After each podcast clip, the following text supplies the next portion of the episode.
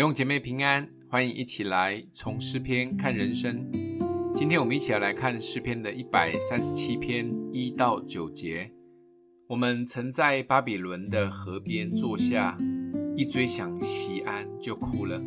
我们把琴挂在那里的柳树上，因为在那里掳掠我们的，要我们唱歌抢夺我们的，要我们作乐说，给我们唱一首锡安歌吧。我们怎能在外邦唱耶和华的歌呢？耶路撒冷啊，我若忘记你，情愿我的右手忘记技巧。我若不纪念你，若不看耶路撒冷过于我所最喜乐的，情愿我的舌头贴于上膛。耶路撒冷遭难的日子，以东人说拆毁，拆毁，直拆到根基。耶和华，求你纪念这仇。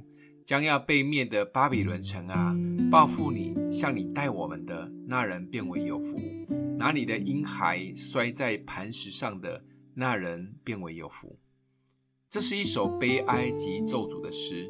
诗的背景是以色列人被掳至巴比伦，画面的场景在巴比伦河畔。这一群历经了国破家亡以后，在异乡生活的人。一直记得外族侵略他们所受的羞辱，甚至还有旁边以东人在那边幸灾乐祸。更痛恨的是残暴的巴比伦士兵，把他们的婴孩摔在石头上。所以诗人流泪呼求神，甚至求神为他们报仇，以牙还牙，还他们的公道。诗人国破家亡的痛苦，或许我们无法体会。但在属灵的生命上，我们却常常可能面临被撒旦掳掠奴役的状态。本来可以靠主常常喜乐的身份，却一直陷入忧虑的国度中。认识主应该会越来越单纯，却让自己变得更虚假。基督徒应该是对未来最有盼望的一群人，但却还只是在意现在过得好不好。说真的，基督徒如果没有活在神的同在中，就可能面临像诗人亡国的悲哀一样，而不是过着在地如在天的日子。生活过得可能会比没有信主的更苦，那真的可惜也不值得了。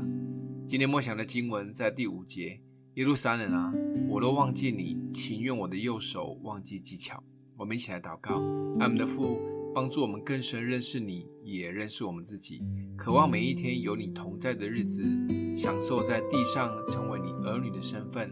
奉耶稣基督的名祷告，欢迎订阅分享，愿上帝祝福你哦。